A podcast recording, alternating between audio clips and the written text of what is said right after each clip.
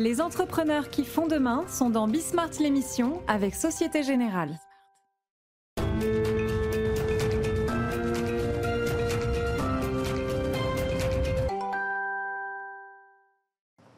Bonsoir à tous, bienvenue dans Bismart l'émission. Je suis ravie de vous retrouver comme tous les vendredis. Et aujourd'hui, on va se plonger dans l'industrie avec deux boîtes très différentes qui sont dans le domaine de l'énergie, des industries qui innovent, qui sans doute aimeraient bien d'ailleurs qu'on les considère un petit peu plus comme des boîtes de tech.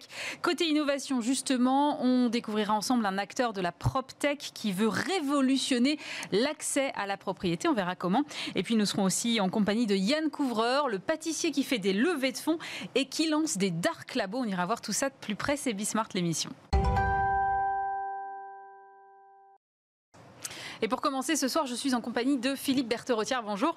Bonjour. Vous êtes le PDG de GTT. GTT, euh, c'est une entreprise d'ingénierie spécialisée dans le transport du gaz, filiale d'Engie à 40%. Est-ce que vous pouvez expliquer peut-être dans un premier temps ce que vous faites concrètement? Alors c'est une entreprise de tech en fait. On développe euh, les technologies euh, des cuves euh, qui transportent le GNL, par exemple sur des méthaniers, sur des bateaux ou à terre.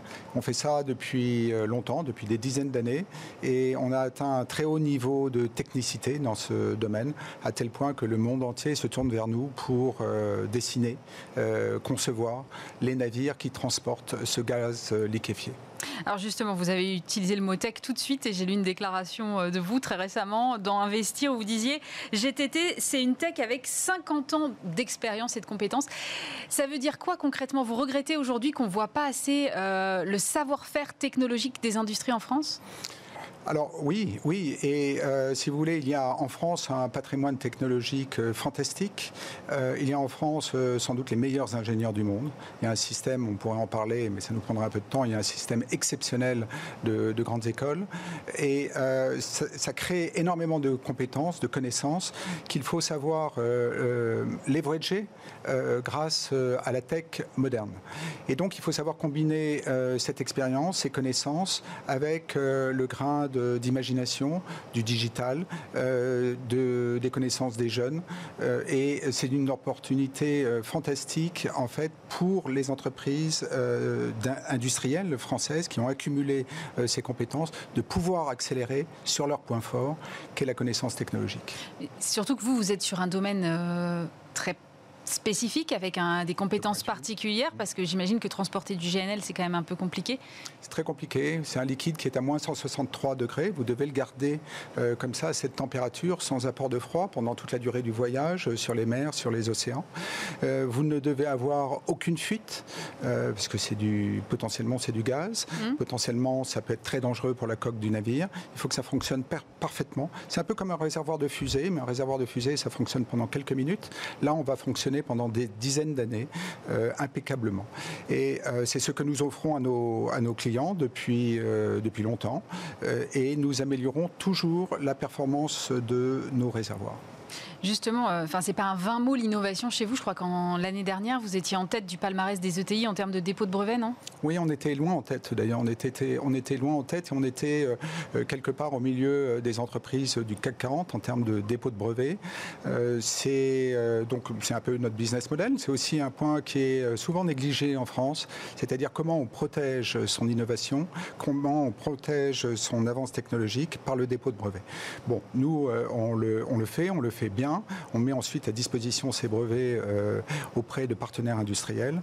Euh, mais je crois que le fait qu'une entreprise de 375 personnes peut, a pu euh, déposer plus de 60 brevets en une année, ça vous montre qu'il y a à peu près un brevet pour six ingénieurs. Ça vous montre l'intensité technologique de cette entreprise. On essaie de se concentrer sur c'est du concentré de jus de crâne, hein, du concentré d'excellence d'ingénieurs avec de brillantes idées. C'est quoi votre budget R&D? Notre budget de R&D, c'est euh, à peu près 30 euh, euh, millions d'euros. Ah oui, quand même. Ça représente par rapport 30 millions d'euros, il y a beaucoup d'entreprises du, du, CAC 40 qui ne dépensent pas 30 millions d'euros en R&D. c'est plus de 15% de notre budget global. D'accord. Alors, euh, vous vous considérez donc, si je comprends bien, comme une entreprise tech. Est-ce que ça se ressent sur vos cours de bourse? Est-ce que vous êtes satisfait? Je crois que là, vous êtes à, peu près à 85 euros l'action, si mes souvenirs sont bons. 85 euros l'action, oui. Euh, nous avons un euh, qui est un peu supérieur au marché. Donc, je crois que le, marché comprend que nous sommes une entreprise de tech. Nous avons réussi à convaincre beaucoup des, clients de, cette, de cette avance maintenant, quand vous comparez ça à d'autres entreprises de tech, c'est un cours euh, extrêmement raisonnable. Oui, mais je ne peux pas quand même vous mettre sur le même plan qu'Apple ou Tesla ou si il faudrait. Non, non, non, non, je, non, non, nous ne sommes pas, euh, nous sommes pas, euh, nous ne faisons pas des voitures électriques. Enfin, nous faisons des méthaniers. Donc, vous considérez que vous n'êtes pas assez valorisé? Euh, peut-être un jour on considérera que ces entreprises qui ont su combiner euh, des connaissances accumulées pendant une dizaine d'années, qui permettent un retour d'expérience considérable, avec euh, un potentiel d'innovation toujours extrêmement agile, ces entreprises sont extrêmement importantes. J'ai regardé un peu vos, résultats là, du premier semestre. Vous avez augmenté votre chiffre d'affaires de plus de 66%, je crois, doublé vos bénéfices également. Ça veut dire que vous êtes en plus sur un marché qui n'est pas affecté par la crise sanitaire? Non. Euh, alors notre marché, euh, nous reconnaissons le chiffre d'affaires avec les constructions qui sont faites essentiellement en Asie, en Chine, en Corée, deux pays euh, qui ont été à la pointe en fait du, Covid, mm. mais qui ont. C'est pour ça, c'est d'autant plus étonnant en fait. C'est très étonnant. Alors on a vu la façon drastique avec laquelle ils ont géré cette crise, et moi-même qui vais, qui continue à aller en Corée, je le vois. donc ils ont pris des mesures extrêmement dures. c'est difficile d'aller là-bas, euh, mais enfin on peut y aller quand même. Euh, c'est difficile de se déplacer. Mais ce faisant, ils ont euh, énormément limité les conséquences de la crise sanitaire. Et vous, le fait d'être au contact de ces deux pays-là, ça vous a aidé dans votre gestion de la crise? Dans l'anticipation peut-être de certaines choses ou pas? Vous savez, on est une entreprise de 375 salariés. Donc, et nous n'avons que ça. Nous avons des beaux laboratoires, mais 360. Nos actifs, nos actifs, les actifs de l'entreprise, ce sont ces, euh, ces, ingénieurs, ces 375 personnes. Euh, donc nous en prenons énormément euh, soin. Nous avons regardé ce qui se faisait en Asie, mais nous avons pris beaucoup de précautions. alors je ne touche pas. Pour l'instant, nous n'avons pas eu de sujet de, de Covid, mais oui, sans doute, ça nous a beaucoup aidé de, prendre, de, nous inspirer des mesures sanitaires de nos partenaires asiatiques. Alors vous, vous êtes sur le marché du, GNL. On parle beaucoup d'hydrogène, on a entendu euh, beaucoup parler du grand plan hydrogène. Est-ce qu'à un moment, vous pensez que ça peut supplanter euh, le GNL ou c'est pas finalement les mêmes, euh, les mêmes services, les mêmes, les mêmes transformation Alors je crois que l'hydrogène, à cause de ses euh, caractéristiques physiques, euh, est, un, gaz qui est euh, juste complémentaire du, gaz naturel. Et aujourd'hui, on le voit comme une solution de stockage des, énergies renouvelables. On ne voit pas le gaz naturel comme une solution de stockage des énergies renouvelables. On imagine l'hydrogène pour doper en quelque sorte le gaz naturel dans les réseaux. bon, c'est donc deux, deux, deux gaz complémentaires. Dans cette mesure, il nous intéresse d'ailleurs, et on pense qu'il euh, a euh, un véritable avenir. Et euh, je pense qu'il faut absolument d'abord penser à remplacer l'hydrogène qui existe aujourd'hui, qui est un hydrogène sale, qui vient euh, de, de, craquage d'énergie fossile. Euh, donc celui-là, il faut le remplacer par un, hydrogène vert qui vient euh, des énergies renouvelables. C'est la première priorité. D'ailleurs, c'est une priorité qui peut aller au-delà de l'hydrogène. Il faut des modes de production des énergies qui soient beaucoup plus propres et ça s'applique aussi aux énergies fossiles, par exemple au, pétrole. Euh, mais l'hydrogène aujourd'hui est un, est un gaz qui est euh, dans sa production émet beaucoup de CO2 et ça, il faut le combattre. C'est un marché que vous pourriez adresser ou pas? Pourquoi pas? Pourquoi pas Nous avons des idées, euh, nous regardons le développement de ce marché. Aujourd'hui, euh, au, gré du développement de l'hydrogène vert, je pense que nous pouvons apporter des solutions. Il y a une autre solution que nous pouvons apporter. Euh, le, nous savons transporter un liquide à moins 163 degrés, mmh. le méthane, le gaz. Et demain, s'il faut transporter un liquide à moins 250 degrés, c'est encore beaucoup plus difficile. L'hydrogène liquide, c'est quelque chose que nous pourrions faire. Vous êtes en train de me dire que vous seriez le seul à faire, en fait Non, il y a d'autres personnes dans le monde qui le, font et je pense que c'est, euh, sinon ça serait pas drôle. Il faut pouvoir se mesurer, il faut pouvoir montrer qu'on est meilleur, il faut pouvoir montrer qu'on a plus d'idées, il faut pouvoir montrer que sa solution est plus économique. Donc c'est ça qui nous excite. Euh, le, si on est seul, on va, très vite faire des bêtises. Justement, là, euh, le gaz naturel, vous êtes convaincu que ça reste quand même un, gaz d'avenir aujourd'hui, que ça reste quelque chose de plus propre que d'autres combustibles? Le gaz fait partie, pour moi, le gaz fait partie de la solution. Euh, je pense que le problème du CO2 est, tellement euh, important euh, que pour s'attaquer à ce problème, il faut être pragmatique. Et une solution comme le gaz, qui permet de réduire de l'ordre de 25% les émissions de CO2, c'est une solution quasiment magique. Vous imaginez, si vous réduisez, si vous passez au gaz, vous réduisez les émissions de CO2 de 25%. Il n'y a aucune autre solution facile. Le gaz est là, le gaz existe, euh, euh, qui existe. Donc, euh, je, et je crois que de plus en plus de personnes en prennent conscience un peu partout dans le monde. Je vois les débats au, Parlement européen qui met le gaz parmi les solutions de la transition. Donc, au fur et à mesure de, l'importance, de, la prise de conscience de l'importance de ce problème, je pense que le, le gaz va apparaître comme une vraie solution. Et du coup, vous vous considérez comme une entreprise durable aujourd'hui? Alors on est une entreprise durable euh, sous de multiples aspects. On ne produit pas de gaz, donc euh, on pense que le gaz est une bonne solution. Mais en tous les cas, nos solutions, c'est-à-dire nos solutions de transport du gaz, sont des solutions qui, euh, par exemple, ont permis de réduire, de diviser par deux les émissions de gaz à effet de serre des navires en 10 ans. Euh, permettre euh, aujourd'hui, si on, met du gaz dans la propulsion des navires, les, porte-conteneurs, les, pétroliers, euh, les, vraquiers, on remplace les fuels actuellement, eh bien, on traite toute une série de pollutions il n'y a plus de particules fines, il n'y a plus d'oxyde de soufre, il n'y a plus d'oxyde d'azote, mhm. et les émissions de CO2 sont réduites de 25%. Donc, euh, avec nos, développements, on permet d'apporter des solutions qui sont extrêmement vertueuses pour l'environnement. Un mot pour finir de votre actionnaire de référence, on mentionnait Engie tout à l'heure, Engie qui a visiblement l'intention euh, de faire un peu de tri dans ses actifs, il pourrait sortir de GTT ou c'est pas l'ordre du jour? Écoutez, euh, pour l'instant, je crois qu'ils sont très occupés par une autre Certes. Euh, je crois qu'ils sont. Je peux vous dire que ce sont des actionnaires heureux. Euh, d'ailleurs, je rencontre euh, beaucoup d'actionnaires heureux. Sans doute, ça vient du. ça vient de vos résultats. De nos résultats. Donc, ce sont des actionnaires heureux. Et je dirais que notre notre vision. qui est de développer des technologies pour un monde durable entre parfaitement en accord avec leur stratégie. Donc après, on verra. Merci beaucoup Philippe Berthe-Rotière. Je rappelle que vous êtes le PDG de GTT.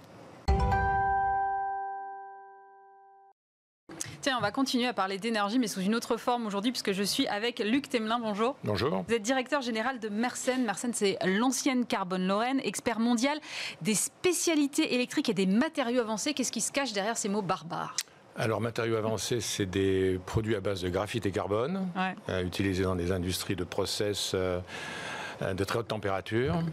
Alors un petit exemple, vous en avez besoin pour euh, faire la forme d'un verre de smartphone. D'accord. Pour qu'il soit arrondi relativement relativement beau. Donc on, livre des gens comme Samsung euh, au Vietnam. Et puis sur la partie électrique, on fait des composants de protection électrique pour l'industrie. Euh, contrôle euh, et, gestion du courant. Alors vous êtes euh, un expert mondial, vous avez 55 sites de production dans 35 pays, je crois, c'est ça à peu près? Exactement, oui, à, deux, trois près. 35 pays, oui, un peu plus de 55, dont une bonne quinzaine de plus de 100 personnes.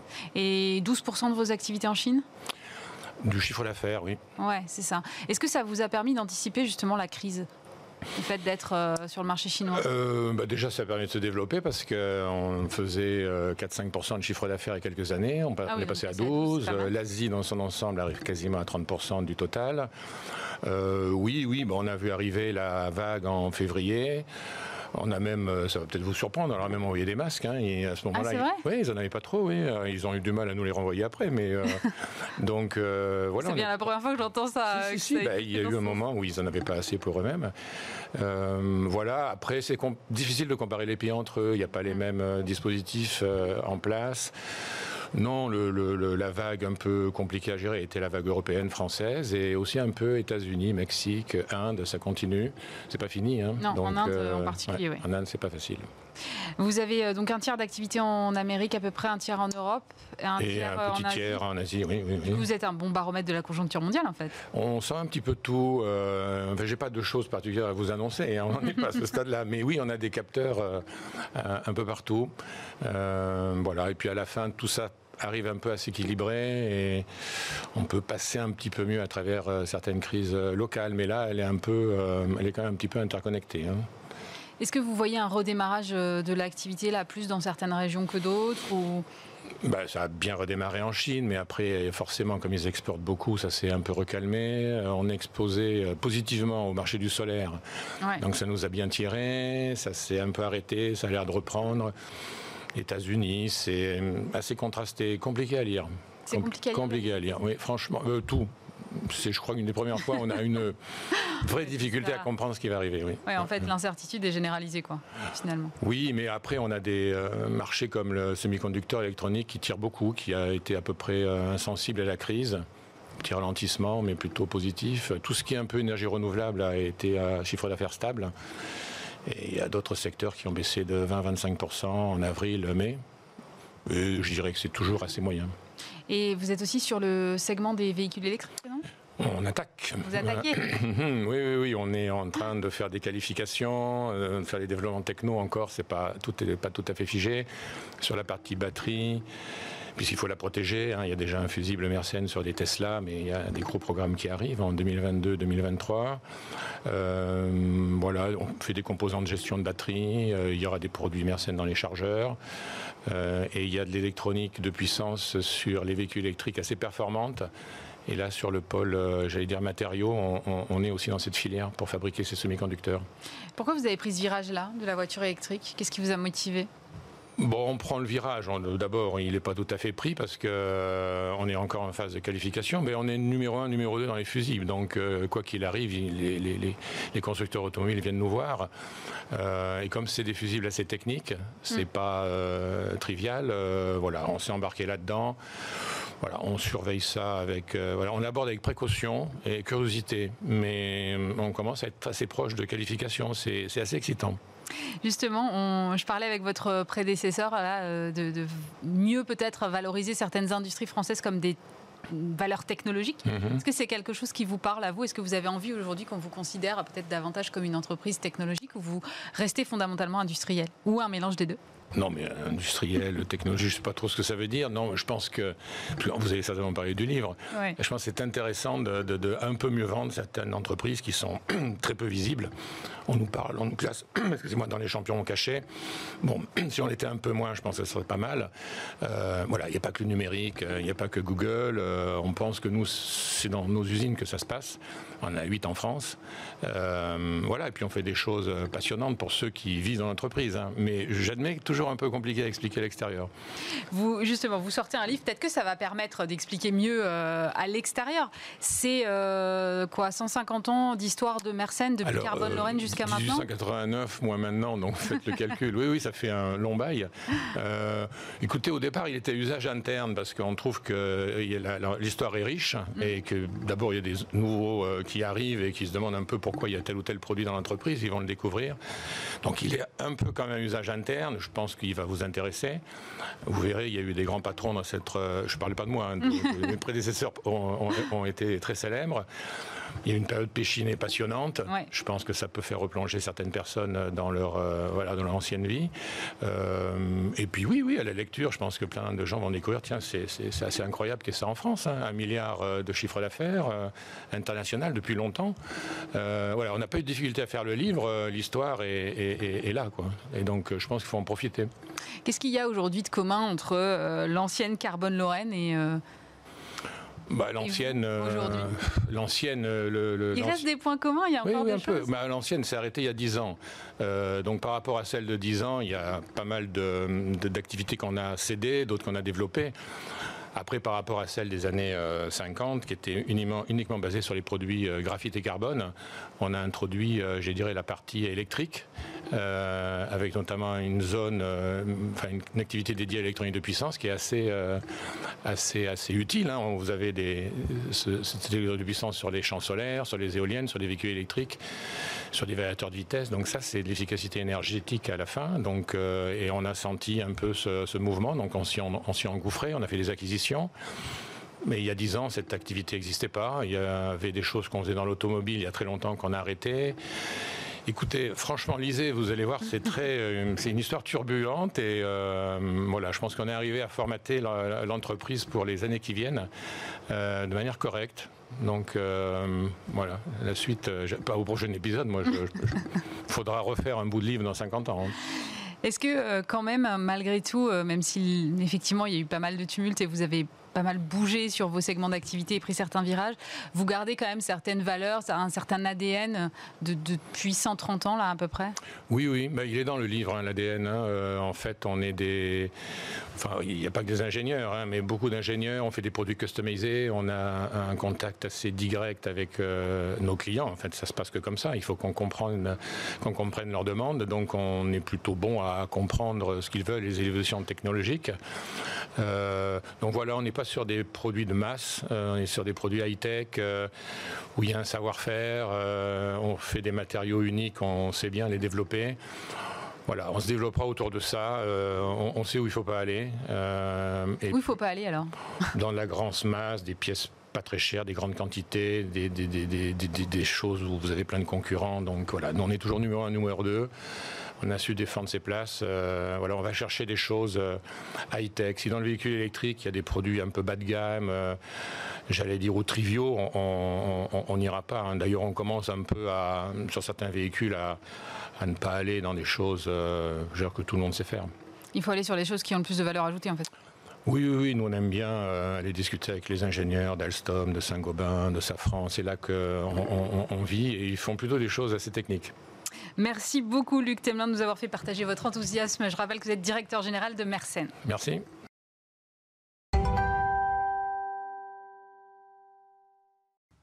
De retour dans Bismart, l'émission pour parler d'innovation avec Saskia Fizel. Bonjour. Bonjour. Vous êtes cofondatrice et directrice générale de Virgin et votre ambition, c'est de révolutionner l'accès à la propriété des primo-accédants, les jeunes actifs. C'est quoi la motivation derrière?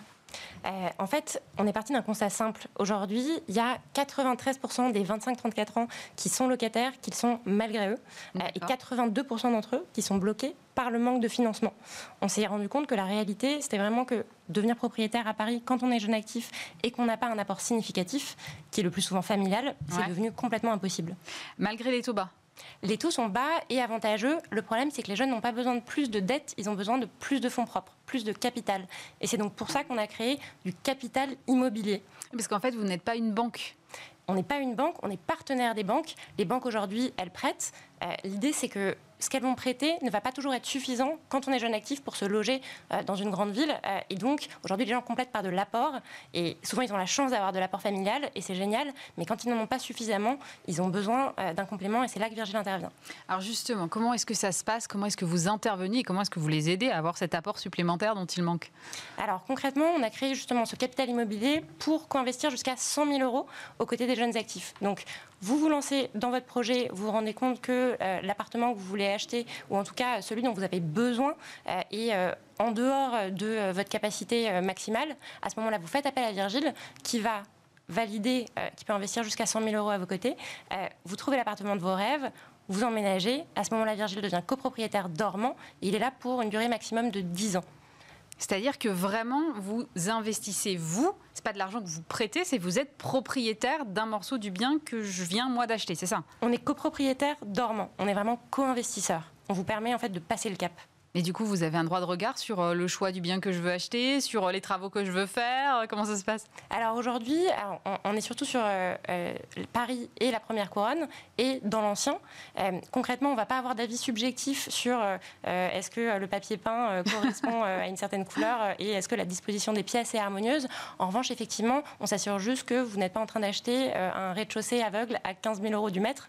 Au-delà de ça, on n'intervient pas dans le choix des appartements. Et pendant 10 ans, alors qu'est-ce qui se passe? Rien?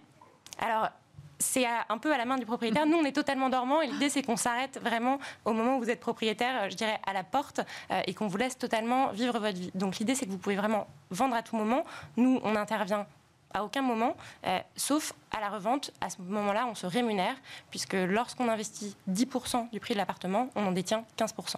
15% du prix à la revente ou à l'achat 15% du prix enfin 15% de l'appartement, et donc euh, typiquement dès le départ, et euh, ça va ensuite évoluer en fonction du prix de l'appartement, mais on détient dès le début 15%. Alors, je, trouve que l'idée est intéressante. Maintenant, je me demande comment ça se passe euh, de façon logistique pour vous Parce que j'imagine que ça doit manger énormément de cash. Comment vous, vous trouvez ce cash, vous, derrière? Oui, alors en fait, ce cash, c'est du capital, c'est de l'investissement en capital. Et c'est exactement ça, le capital immobilier, c'est vraiment en fait de l'investissement euh, d'investisseurs qui souhaitent investir dans le résidentiel parisien, euh, qui est une classe d'actifs qui est recherchée, mais qui souhaitent le faire en permettant bah, à des jeunes de devenir propriétaires. Donc vous, vous travaillez avec un réseau d'investisseurs? Exactement. Qui vous donne de l'argent, en gros, pour que vous-même, vous, l'investissiez aux côtés des, primo-accédants, c'est ça? Tout à fait. En fait, on lève régulièrement auprès d'investisseurs qui, euh, enfin, en, continu, qui souhaitent investir euh, dans l'immobilier résidentiel parisien auprès des jeunes actifs. Alors, vous dites, vous êtes là pour 10 ans, et si dans 10 ans, moi, j'ai pas les moyens de racheter votre part, je fais quoi? Alors concrètement, alors bon, déjà euh, la plupart de, des acquéreurs qu'on accompagne sont à un moment de leur vie où concrètement c'est pas le premier appartement meublé tout Ikea, mais c'est parfois le deuxième, celui où on va chercher la première chambre d'enfant, euh, c'est pas forcément celui dans lequel ils se projettent pour toute la vie, euh, en sachant que la moyenne euh, à Paris, c'est à peu près 6-7 ans pour un premier appartement. donc, une grande majorité de nos acquéreurs aura revendu avant les 10 ans. Si au bout de 10 ans, vous ne souhaitez pas revendre, vous avez totalement la possibilité de racheter la part de Virgile. Et si vous ne souhaitez pas racheter la part de Virgile, à ce moment-là, vous avez la possibilité de vendre. Bon, ça fait euh, combien de temps là que vous avez lancé Virgile? Alors Virgile est né en 2019. Euh, on a Oui, donc vous n'êtes pas allé encore jusqu'au bout des 10 ans. on n'est pas encore allé jusqu'au bout des 10 ans. On est encore au début. Et vous avez accompagné combien de primo-accédants ou d'accédants intermédiaires en fait puisque si je comprends bien c'est pas finalement tellement les primo accédants mais plutôt l'intermédiaire. Alors c'est pas seulement les primo accédants on n'est pas restrictif euh, tout le monde peut venir nous voir. C'est vrai que c'est euh, des primo accédants et des secondo accédants et aujourd'hui on a accompagné en fait notre première promotion. Euh, c'est une vingtaine d'acquéreurs. Et on vise 100 acquéreurs par mois d'ici la fin de l'année prochaine. Et 5000 d'ici fin 2021 c'est ça? C'est plutôt 100 par mois. D'accord. Bon. Pourquoi Virgile alors? Euh, Virgile, alors d'une part parce que euh, déjà c'est un prénom et c'était très important pour nous euh, que nos acquéreurs puissent s'identifier à en fait quelqu'un qui les accompagne. Virgile, c'est pas seulement du capital, c'est aussi un véritable accompagnement. il faut savoir qu'aujourd'hui, bah, quand vous achetez à Paris ou dans une grande ville, les dés sont souvent en faveur des vendeurs. Il n'y a mm. personne pour accompagner les acquéreurs sur ce chemin-là. Tout le monde a un peu son intérêt propre. nous, du fait de notre statut de co-investisseur, on est vraiment là en fait à partir du moment où ils commencent à concevoir leur projet jusqu'à l'acte de vente. Et donc c'est important qu'ils puissent s'appuyer sur nous à toutes les étapes qui peuvent être difficiles de ce projet-là. Ça, c'est euh, la partie prénom. Et euh, pourquoi Virgile spécifiquement? Euh, C'est parce que c'est une référence assez littéraire à la Divine Comédie de Dante, et dans laquelle, en fait, Virgile guide Dante du purgatoire, de l'enfer à travers le purgatoire et jusqu'au paradis. Et surtout, il s'arrête à la porte. et nous, c'est le chemin qu'on fait avec les jeunes actifs qui souhaitent devenir propriétaires. L'idée, c'est vraiment en fait de les accompagner sur ce chemin de s'arrêter à la porte et de les laisser vivre leur vie, être chez eux, vraiment chez eux. Merci beaucoup Saskia Fizel. Je rappelle que vous êtes cofondatrice et directrice générale de Virgile. Je vous propose maintenant de réécouter l'interview de Marion Darietor, la coprésidente d'entreprise et progrès, présidente fondatrice également de l'agence de communication Elan Edelman, était venue nous voir justement au début du mois de juillet pour nous parler d'entreprise et progrès. Et puis on se retrouve juste après en compagnie de Yann Couvreur. A tout de suite.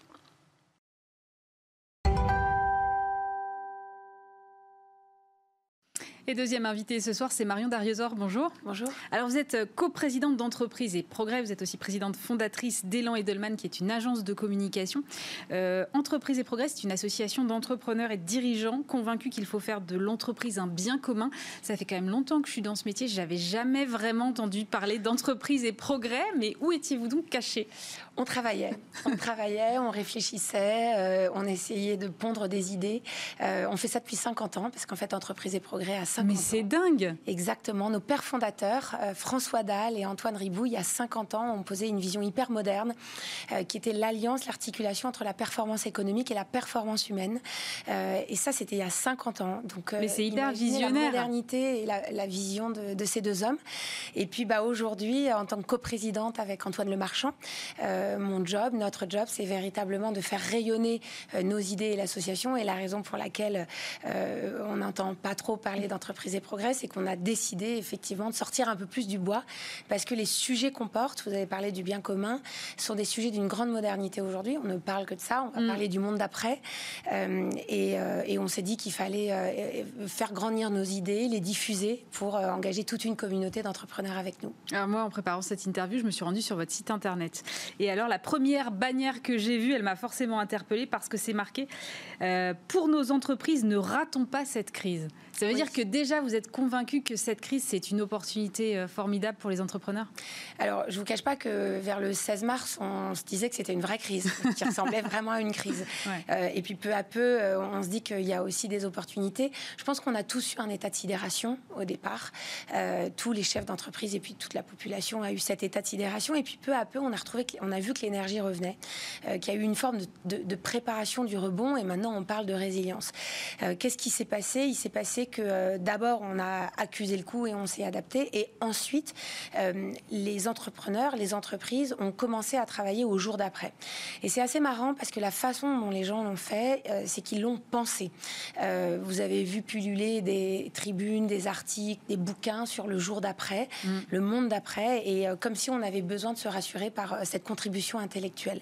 Aujourd'hui, il y a des opportunités. Et il y a des entreprises qui ont décidé de se servir de cette crise pour saisir des opportunités euh, mais il a fallu qu'elle démontre une vraie agilité. Euh, je vous donne quelques exemples chez nous euh, dans nos membres. On a le cabinet PwC qui, fin mars, a lancé tout un programme qui s'appelle Reconstruire, qui est absolument intéressant pour penser des actions dans le monde d'après et des matrices de relance.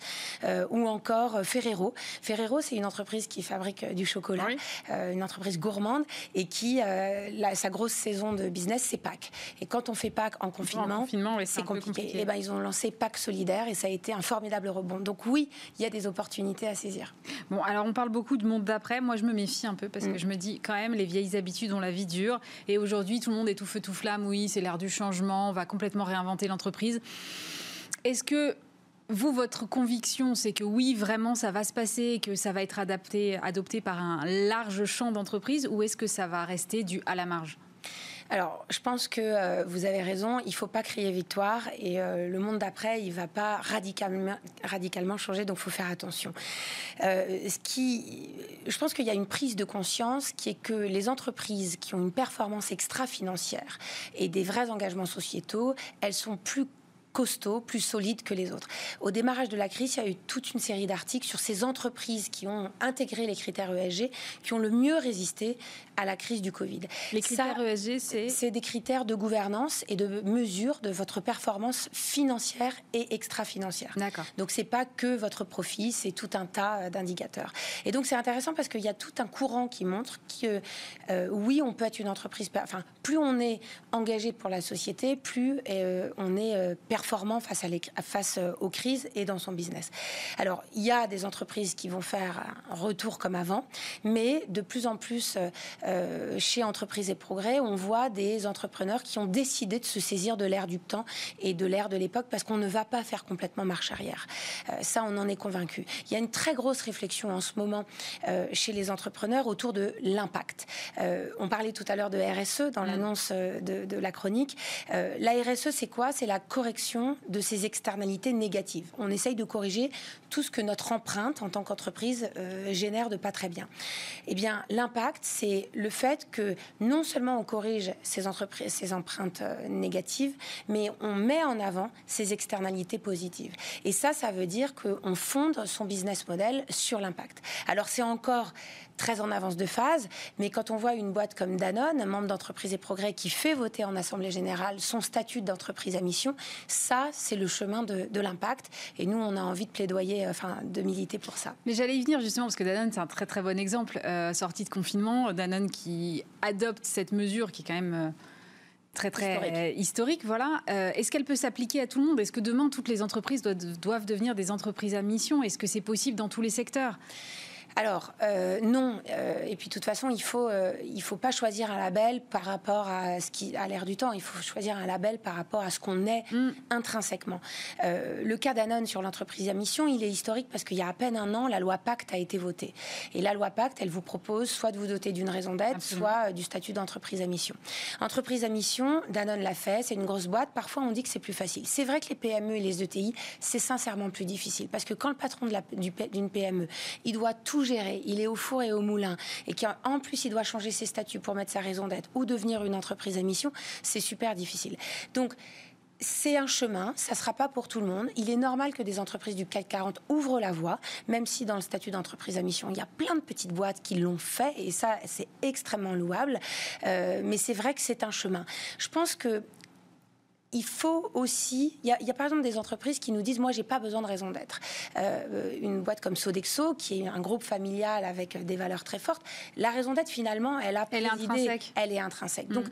vous voyez, moi, je dis attention au phénomène de mode. En revanche, ce qui compte dans tous les cas, c'est la sincérité de la démarche. Mais justement, comment est-ce qu'on fait pour que euh, en fait, cette raison d'être, une fois qu'on l'a choisie, qu'on l'a définie, qu'on l'a inscrite sur des statuts, elle ne reste pas juste des mots inscrits sur une phrase, inscrite sur, euh, sur un bout de papier, et, qu'elle soit alignée avec la mm. stratégie, avec la vision des dirigeants. C'est hyper important ce que vous mentionnez parce que ça, c'est euh, vraiment la cause qu'on défend.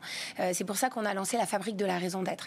en fait, avec la raison d'être, il y a un sujet dont il faut faire très auquel il faut faire attention, c'est ce qu'on appelle le purpose washing ou mm. le purpose bullshit. En gros, c'est de la com et c'est une communicante qui vous le dit.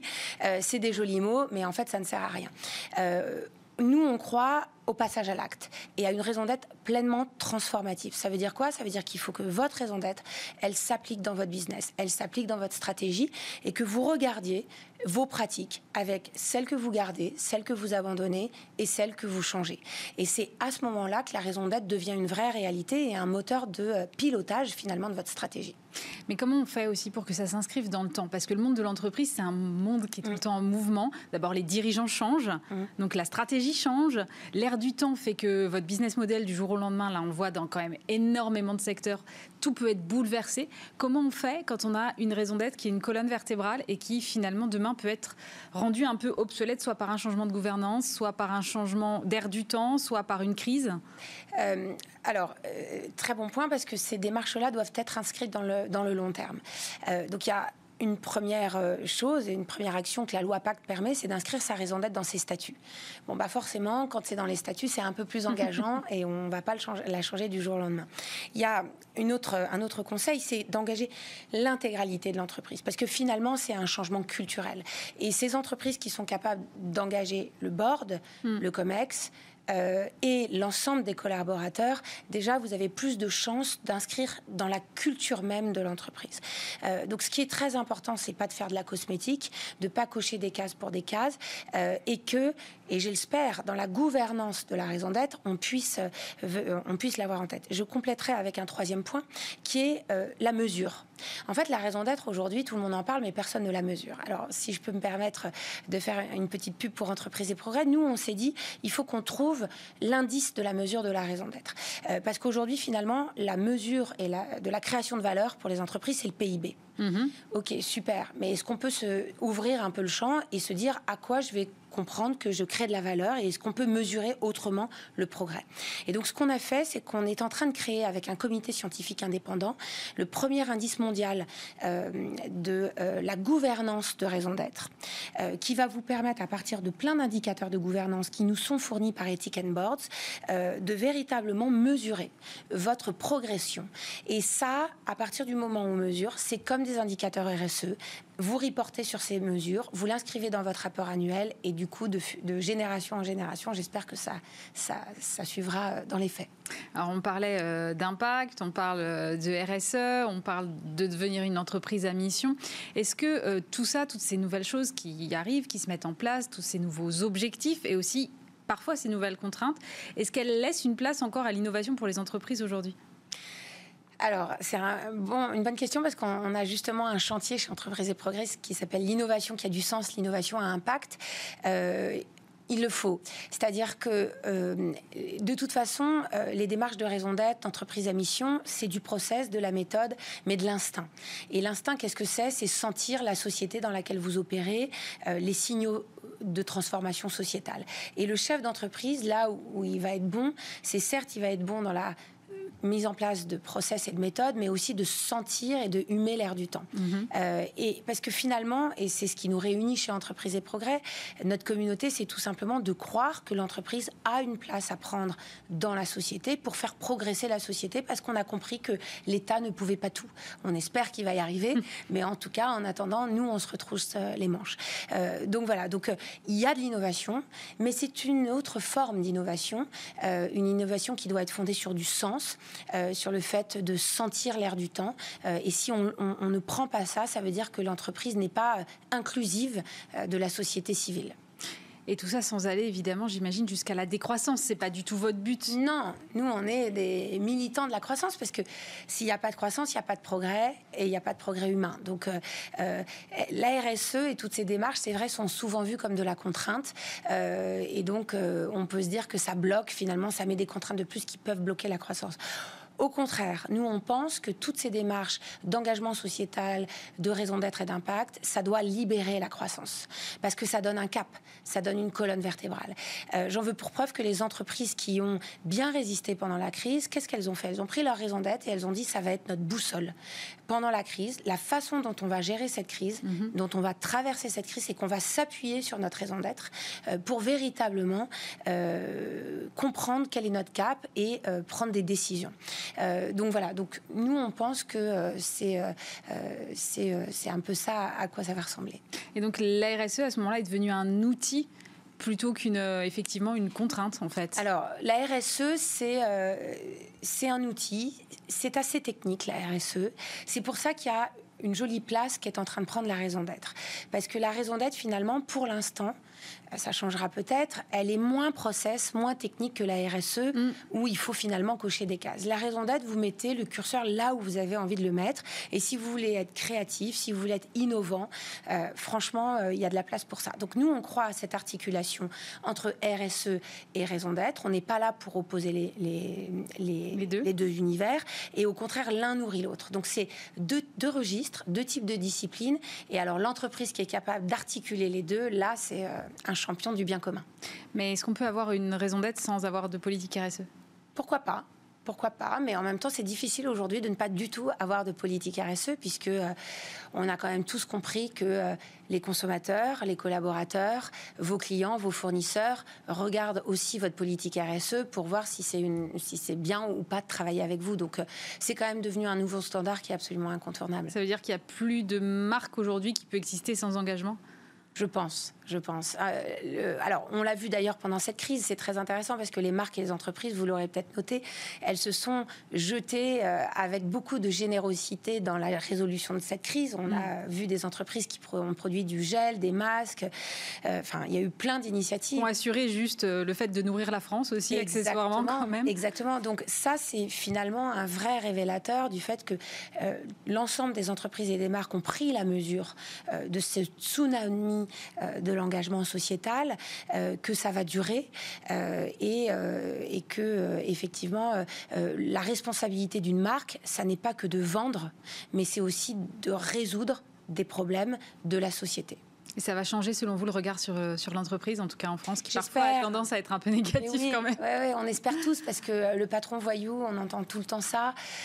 Euh, franchement, il y, a des, chefs d'entreprise qui sont euh, hyper engagés. C'est difficile d'être chef d'entreprise. C'est une vraie solitude.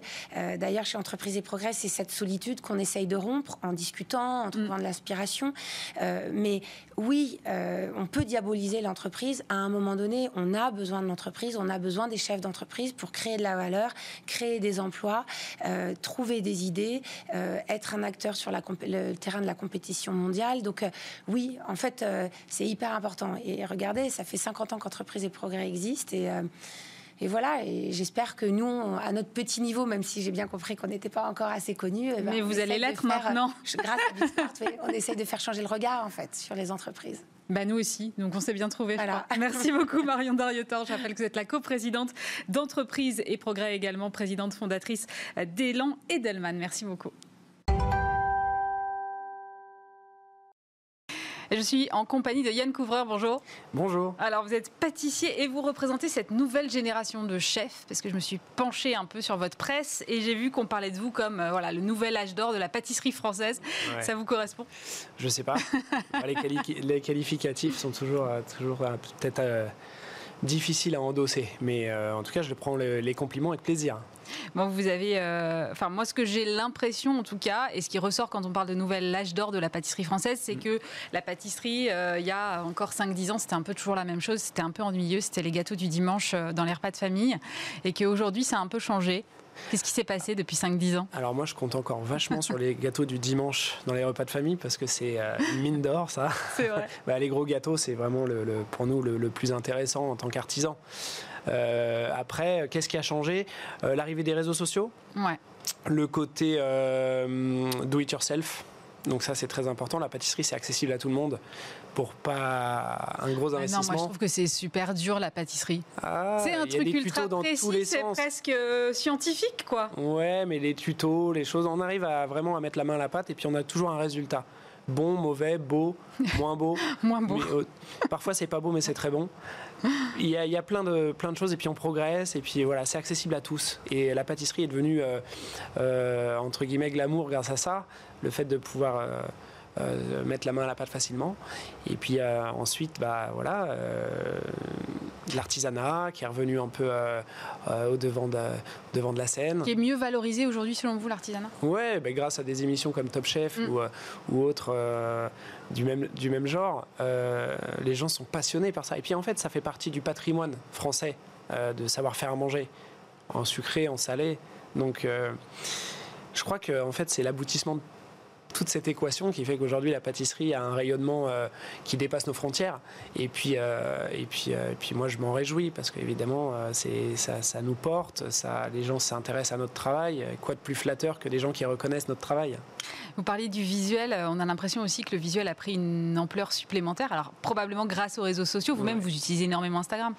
Ben, J'utilise Instagram déjà uniquement à des fins personnelles, professionnelles, pardon, excusez-moi, c'est tout l'inverse. donc je, partage uniquement mes nouvelles créations et l'univers de, mon entreprise, hein, parce que je, garde ma vie privée pour moi, ou euh, en majorité. Donc, euh, donc euh, les réseaux sociaux, c'est à double tranchant. En réalité, on... avant tout, quand on fait à manger, on veut que ce soit bon, plus que beau. Mm. Et Instagram ne, dévoile en fait que le, que, que, beau. que l'esthétisme. Donc euh, euh, ça joue un petit peu, des fois ça biaise un petit peu le jeu de la pâtisserie. On veut faire avant tout beau, peut-être sans se préoccuper du goût. Et au final, l'émotion, elle passe par le goût. Instagram, c'est quand même un formidable outil marketing non, pour ce que vous faites? Bah, c'est euh, effectivement euh, déjà très accessible. Mm. On touche une communauté euh, moi, je suis assez content de la communauté. Hein. je parle en termes de volume des gens que j'arrive à toucher de manière directe, euh, sans avoir à engendrer d'investissement, quel qu'il soit. C'est voilà, je fais ça, je vous le montre en direct et vous réagissez. C'est génial d'avoir cette proximité avec euh, une, communauté de, gens qui s'intéressent à ce qu'on mm. fait. On les a pas forcés à nous suivre. C'est des gens qui s'intéressent d'eux-mêmes et qui prennent, qui font la démarche de, nous suivre. Donc, c'est un plaisir. Justement, est-ce qu'aujourd'hui, vous n'avez pas l'impression que finalement, euh, être un chef, que ce soit vous ou, autre, euh, c'est devenir une marque? Alors moi j'ai tout à fait conscience de ça. Hein. Pour moi j'ai avant tout construit une marque de pâtisserie. Hein. Au début il s'agissait d'une pâtisserie euh, unique et singulière. Aujourd'hui il y a un développement. il y a des boutiques qui on est à trois boutiques. C'est imminent, il va y en avoir une quatrième dans le 17e. Mm. Il y en a une à Londres. Euh, et ça va pas s'arrêter là. On en a une autre en travaux derrière. Donc il y a un développement. L'idée, moi, pour moi, ce qui m'intéresse, c'est de pouvoir garder la qualité à tout prix, sans jamais déroger, tout en continuant mon développement. Justement, j'ai vu ce matin à propos de marques comme une autre que vous étiez sur vente privée.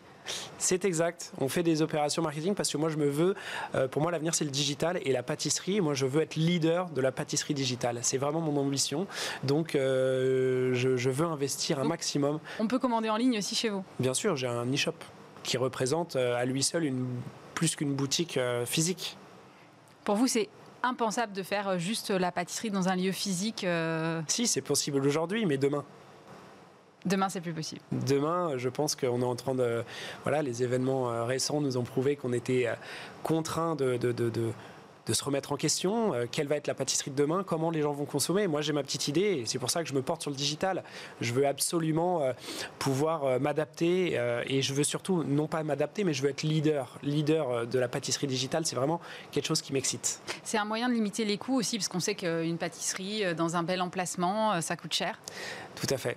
Euh, je ne vais pas vous mentir, aujourd'hui, euh, on ne vend pas des montres, on vend des gâteaux d'artisanat français qui sont euh, dans, la, dans, la, dans la mémoire collective pas plus de 5-6 euros maximum dans des, dans des villes plutôt bien, bien, bien développées, on va dire, dans, dans, des régions plus, plus rurales.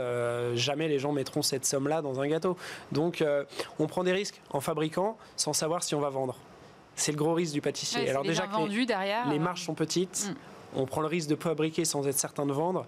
Il y a beaucoup dans l'équation, il y a beaucoup beaucoup de risques euh, chez le pâtissier. Et on ajoute à ça des charges fixes énormes, c'est-à-dire un loyer important. Et euh, vous, savez qu'il faut solliciter du passage pour pouvoir euh, avoir une chance de vendre davantage. Donc le passage égale un emplacement cher en loyer.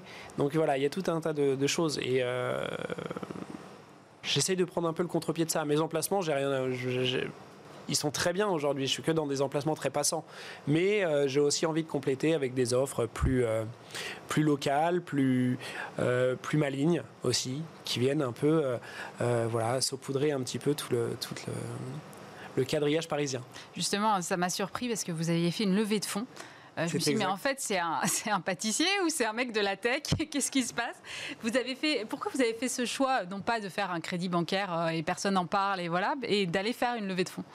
Écoutez, moi, j'ai consacré les, les, trois premières années de mon, activité à, au positionnement de la marque. Euh, je voulais faire une marque de pâtisserie singulière, basée sur les produits naturels, qui, qui change un peu de ce qu'on voit, vraiment, voilà, et qui rassure les gens. Et euh, dans ce positionnement-là, je savais que dans la next step, ça serait de, déclencher euh, le digital. Et pour faire ça, euh, j'ai besoin d'investissement et d'investisseurs. Voilà. Donc il a fallu me faire aider par des gens qui ont une expérience, qui sont pétris de talent et d'expérience de, de, tout, de tous univers. Mais oui, effectivement, du retail, de l'expérience client, des gens qui ont une réussite aussi, une vision. Et voilà, moi, ça m'a beaucoup intéressé et de m'entourer de gens voilà, un peu plus expérimenté pour m'aider à, devenir leader de la pâtisserie digitale en France. Donc justement, c'était euh, une levée de fonds d'à peu près 2 millions d'euros, je crois, ça, juste quasiment. avant le confinement, si ma mémoire est bonne. Et euh, début d'année, ouais. ouais. Et vous vouliez faire des dark labs, des dark labos. Ouais. Qu'est-ce que c'est? L'idée, c'est de centraliser euh, la grosse production et d'emmener la finition de ces, de, de les, les, derniers, les derniers détails de la production, la finition, celle qui va justement pas pouvoir voyager. Mhm. Donc euh, ouvrir des, laboratoires réduits avec les produits semi-finis qui arrivent et pouvoir les vendre directement dans ces espaces-là, mais de manière à pouvoir euh, avoir un, développement hexagonal euh, plus facile. Donc l'idée c'est d'aller couvrir des villes plus petites? D'aller couvrir des villes plus petites et puis surtout de, travailler par Internet. Donc euh, euh. On précommande et vous, vous savez exactement ce exactement. que vous envoyer où quoi. Voilà, exactement. On fabrique uniquement ce qui est vendu. Donc plus de gaspillage et puis un, équilibre et un, et un, business plan beaucoup plus euh, serein. Votre ambition c'est de couvrir une vingtaine de villes, c'est ça? Idéalement, oui. Ouais. Et vous en êtes où? Parce que j'imagine que le confinement a mis peut-être un coup d'arrêt à vos projets. Alors effectivement, ça a ralenti euh, un petit peu le, les choses. Et puis surtout, en fait, c'est les modes de consommation. Aujourd'hui, moi, j'avais prévu beaucoup de choses dans le, dans le libre service et tout. Donc je reprends, je revois un peu ma copie avec cette histoire de Covid qui, euh, évidemment, euh, nous, nous, nous, change un peu le cahier des charges commerciales. Mais on est, je suis toujours en train de réfléchir à mon modèle exact pour pouvoir le celui qui sera euh, sain et euh, facile à développer. Comment est-ce que vous voyez l'avenir justement de la pâtisserie? J'ai bien compris qu'il serait digital, mais non, je l'espère. En tout cas, c'est mon pari. Euh, l'avenir de la pâtisserie, j'espère qu'il sera proche de, ce, de, de, la pâtisserie que je fais aujourd'hui, c'est-à-dire une pâtisserie sans colorant, sans artifice, des produits qui respectent la saisonnalité, l'écologie, une pâtisserie responsable, basée sur le goût, un peu moins sur l'esthétisme. Euh, et je sais qu'Instagram, pour le coup, a fait beaucoup de bien, mais sur cette partie-là, On est allé trop loin là dans l'esthétisme. Ouais, bah, je suis pas sûr qu'on mange à la fin des, des, produits très sains quand on voit que voilà, on veut tout mettre le paquet sur l'esthétisme. Souvent, c'est au détriment du goût. C'est comme ça. La pâtisserie, les bons gâteaux, c'est souvent des, des, gâteaux dont, dont le, décor est assez succinct finalement et, et que l'essentiel est à l'intérieur. Et on tape beaucoup sur le sucre et le gras. Et aujourd'hui, ça ne doit pas vous aider dans ce que vous faites euh, C'est une façon d'arborer les produits, de dire que bah, voilà, est-ce que euh, l'équilibre, de toute façon, le goût, le palais a changé, les gens ne euh, consomment plus de la même manière. on se dirige vers des, gens qui ont aussi une meilleure conscience. Donc moi, ça, ça m'intéresse parce que moi-même, j'ai envie de consommer moins gras et moins sucré. Donc c'est et comme je fais la pâtisserie comme si je la faisais pour moi, en tout cas quand je la quand je la conçois, euh, bah, je trouve que c'est une bonne, une bonne tendance. J'ai l'impression qu'il y a souvent le sujet de la formation et du personnel qui revient quand je parle avec des professionnels de, de la restauration ou de la pâtisserie. C'est quelque chose que vous expérimentez, vous euh Alors, euh, pour ma part, j'ai des apprentis, plusieurs, même quatre pour être mmh. exact. on a quatre apprentis. c'est vrai qu'en fait, j'ai l'impression qu'il y a un entonnoir. beaucoup de candidatures d'apprentis, euh, qui sont pas forcément transformés en, ouvriers parce qu'après c'est un peu plus dur. Voilà. Après j'ai de la chance, euh, j'ai une pâtisserie qui visiblement est attrayante euh, pour, pour y travailler. J'essaye de travailler justement, faire en sorte que le cadre soit sain. Donc je ressens pas du tout ce manque de personnel, mais je, sais qu'il existe. Mais j'ai la chance d'avoir de, de, beaucoup de sollicitations. Donc je ressens pas cette. mais je sais qu'il existe. Vous faites des masterclass, vous publiez des livres. Il y en a un qui va sortir bientôt pour les enfants là. Ah super ouais. À quelle destination, quel âge? Euh, À partir de 7 ans. Voilà, c'est un, petit, euh, un petit livre avec des tutos, euh, tout en illustration, qui est mignon comme tout. C'est trop, trop sympa de faire ça. Et voilà, et, c'est mon jeune fils Noé qui m'a qui qui vous a dit donné il, faut, il, faut, faire. Non, il m'a rien dit parce qu'il a, il a 9 mois. Il a 9 mois, mais ça m'a donné envie. Puis voilà, on a, on a, on a, on a créé plein de recettes et tout. Donc voilà, ça va bientôt sortir là, je pense à Noël. Vous envisageriez d'ouvrir une école de formation? Alors, je suis déjà très occupé, mais c'est vrai que j'aimerais bien. Le, côté, euh, le côté pédagogique m'intéresse énormément. Euh, je le, effectivement, je donne des cours à l'étranger. Euh, je donne des cours à l'étranger parce que parce que c'est facile en fait on m'invite donc je, c'est plus facile qu'en France d'aller à l'étranger bah, en fait en France il y a, hum, déjà il y a beaucoup d'écoles en France donc on a moins besoin d'avoir de, de, tuteurs en, gros euh, en France. Il y a des écoles qui existent partout, des formations euh, beaucoup plus développées. À l'étranger, on se paye des formations rapides avec des chefs. C'est un peu différent le contexte. Et puis euh, on a un autre statut à l'étranger, nous les chefs français. Qui font qu'on nous accueille en grande pompe, en voyageant dans des très bonnes conditions. Et puis moi, ça m'oxygène et ça me, ça me rend très créatif d'aller là-bas. Donc j'ai toujours plaisir à me rendre dans des écoles à l'étranger et puis transmettre le savoir-faire. C'est intéressant et puis et puis c'est flatteur en fait. On vous demande de venir pour expliquer un peu votre point de vue et ce que vous avez, ce que vous aimez dans ce métier, quels sont vos, vos, engagements, parce que euh, j'en ai plein moi dans la pâtisserie et, euh, et je suis ravi qu'on me demande et qu'on s'y intéresse. Donc je suis ravi de donner en fait. Merci beaucoup Yann Couvreur d'avoir été avec nous. Merci, beaucoup. C'est la fin de Bismart l'émission. On se retrouve bien sûr vendredi prochain. Très bon week-end à tous. Les entrepreneurs qui font demain sont dans Bismart l'émission avec Société Générale.